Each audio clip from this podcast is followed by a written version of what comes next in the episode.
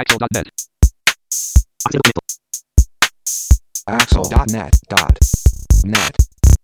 こんにちはアクセシビリティの情報サイトアクセルと相変わらず設立準備中の日本視覚障害者 ICT ネットワークの共同制作でお送りするポッドキャスト号外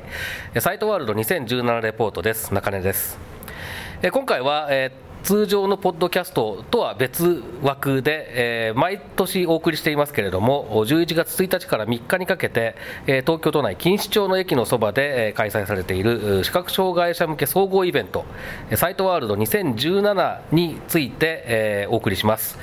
で、えー、と去年まではこのアクセルで IT 系、家電系の出店者さんを中心としたインタビューをお送りしてきたんですけれども、えー今年からはですねこのインタビューに関しては、えー先ほどもちょっと出てましたけれども、日本視覚障害者 ICT ネットワークのサイトの方で配信することにしました。で、えーとはいえ、まあ、毎年、えーの、アクセルの方でこの特集を楽しみにしてくださっている方もいらっしゃるようなので、とりあえず、あの、こちらで今回は概要だけご紹介して、えーそして、えー詳しくは、日本視覚障害者 ICT ネットワークの方で聞いていただきたいと。えーということで、えーとまあ、先ほども申し上げましたように、毎年11月の1日から3日にかけて開催されているイベントです。で今はもうこれ、イベントがすべて全日程終了して、ほとんど人関係者がいなくなった、あのー会場だったところの片隅みたいなところで、えーなんか堂々とやってますけれども、はい、ってな感じです。えーで、えーっと今回は、えーしと全部で、えー僕自身を含めてですね4人で取材に当たりました。ということで、えーっと今回は1人ずつ、えー自己紹介がてらですね、えー印象に残ったブースとか、まあ、話題とか、そういったことについて、えー簡単に触れていただきたいというふうに思います。では、まず辻さんから。はい、こんにちは。あなたのお耳の恋人、えー辻勝俊でございます。はい、えっ、と今年はですね、あのー去年に比べると回ったブースの数は少ないんですけれども、やっぱりどこのブースも結構面白かったですね。で、特にえっ、と僕が印象に残ったのは、うーん、やっぱりですね、最後の日にあのお邪魔したタイムズコーポレーションさんのところで見た、あの製品がすごい面白いなと思ったので、えこちらちょっと楽しみに聞いていただければなと思います。はい、辻さん、拡大読書機に興味持ってましたね。違いますね。違いますね。拡大読書機とは違う、えー何かを、ええー結構ね、面白かったですね、これはね。はい、ということで、ぜひキー。ワードは昭和です。ああのね、そうですね、昭和っぽい作りでしたね、あれね、本当にね。まあ、ぜひ、えー聞いてみてください。はいじゃあ、続いて石木さん。はい、えー絶賛ダイエット中、えー 意識です。はい頑張ります。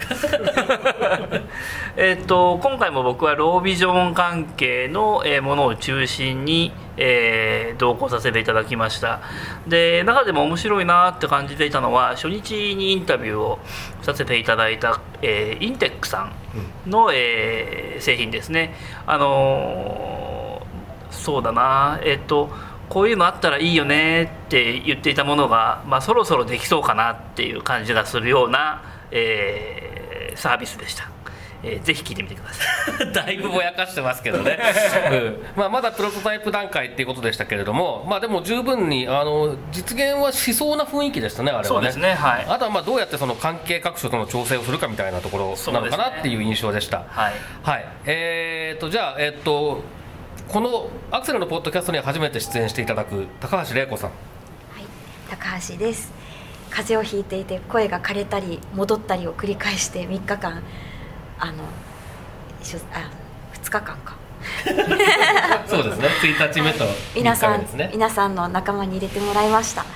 えー、と私が一番、まあ、いろいろ印象に残ったブースあったんですけどまとめて考えると安い展示ディスプレイというのがあ印象に残り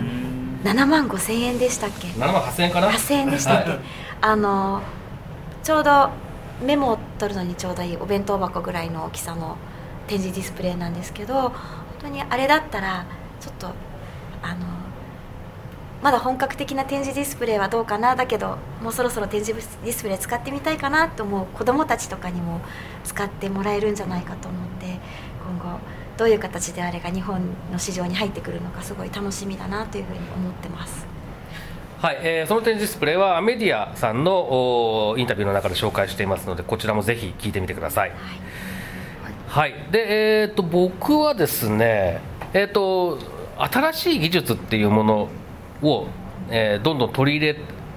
て何かを作るっていうことが加速してるなっていうのを強く感じた、えーそういった取材でした。さっきの、えー、とインテックさんですね。のところで紹介されていたものもそうでしたしそれから、えー、と株式会社小菅さんですね、えー、とこちらのおプロジェクト。これもかなりね、えーインパクトがあるなっていうふうに思いました。まだどちらも、えー、と開発途中開発途上のものですけれどもあの決してこう実現性実現が不可能なものではないなっていうまあちょっと頑張ればできそうだねっていうレベルに来てる感じがすすごくして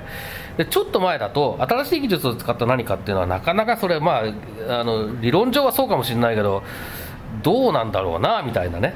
うん、ことを思ったりしたんですけどさなんか今回見たものに関してはあなんか来年あんじゃないこれ製品になってみたいな感覚のものがね結構あったような印象があって、ちょっとワクワクしましたね。はい。でえーということでちなみに今回は、えー全部で多分11社。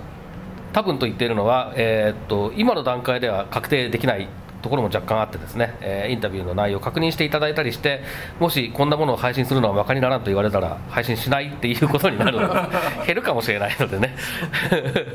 はい、っていうのとあと、あのインタビュー以外のお内容についてちょっと、えーこの4人が気になったもの、えー面白いなと思ったものについて紹介する回も、えー今回ありますので、えーそちらの方も合わせてぜひ